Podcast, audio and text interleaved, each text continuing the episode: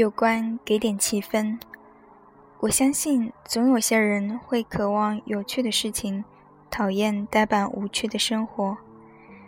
假如我有什么特殊之处，那就是这是我对生活主要的要求。大约十五年前，读过一篇匈牙利小说，叫做《会说话的猪》，讲到有一群国营农场的种猪聚在一起发牢骚。这些动物的主要工作是传种，在科技发达的现代。他们总是对着一个被叫做母猪架子的人造母猪传种。该架子新的时候大概还有几分像母猪，用了十几年，早就被磨得光秃秃的了。那些种猪天天挺着大肚子往母猪架子上跳，感觉有如一坨冻肉被摔上了案板，难免口出怨言。他们的牢骚是。哪怕在架子背上粘几撮毛，给我们点气氛也好。这故事的结局是相当有教育意义的。那些发牢骚的种猪都被阉掉了。但我总是从反面理解问题：如果连猪都会要求一点气氛，那么对于我来说，一切有趣的事情干脆是必不可少。活在某些时代，持有我这种见解，会给自己带来麻烦。我就经历过这样的年代：书书没得看，电影电影没得看，整个生活就像个磨得光秃秃的母猪架子。好在我还发现了一件有趣的事情，那就是发牢骚。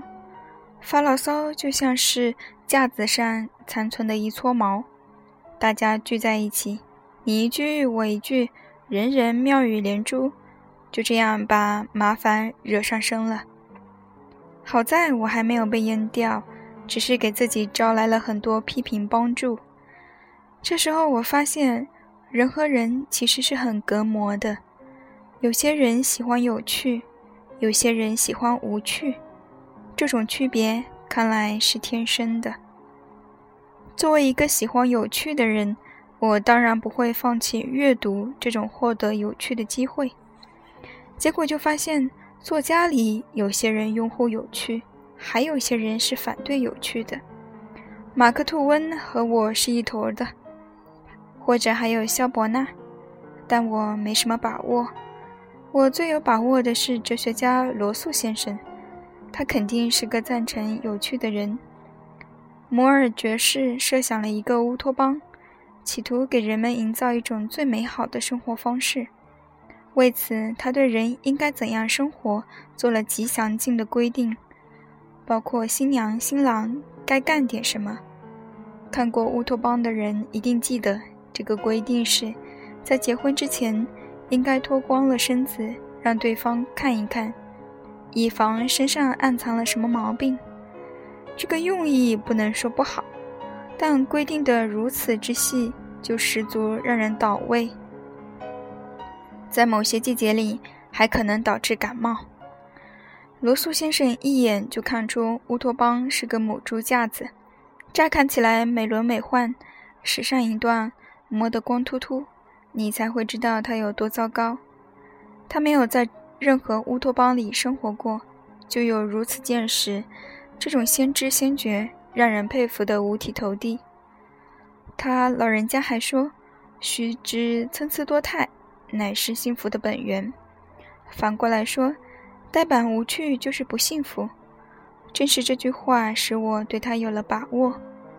一般来说，主张扼杀有趣的人总是这么说的：“为了营造至善，我们必须做出这种牺牲。”但却忘记了让人们活着得到乐趣，这本身就是善。因为这点小小的疏忽，至善就变成了至恶。这篇文章是从猪要求给点气氛说起的。不同意我看法的人必然会说，人和猪是有区别的。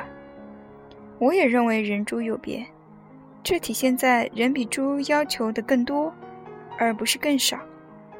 除此之外，喜欢有趣的人不该像那群种猪一样，只会发一通牢骚，然后就被淹掉。这些人应该有些勇气，做一番斗争，来维护自己的爱好。这个道理，我直到最近才领悟到。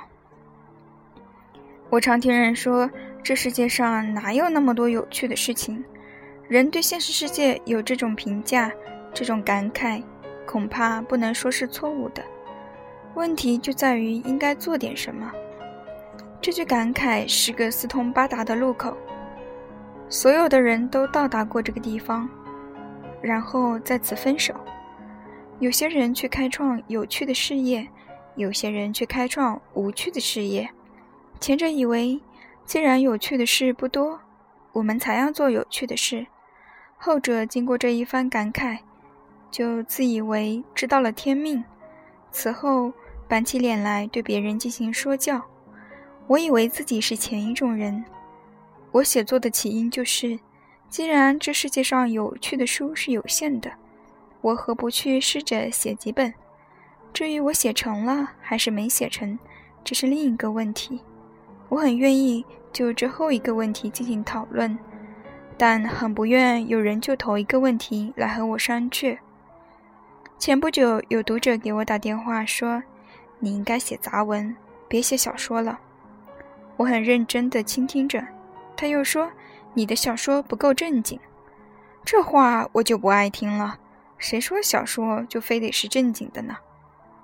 不管怎么说吧，我总把读者当作友人，朋友之间是无话不说的。我必须声明，在我的杂文里也没什么正经。我所说的一切，无非是提醒。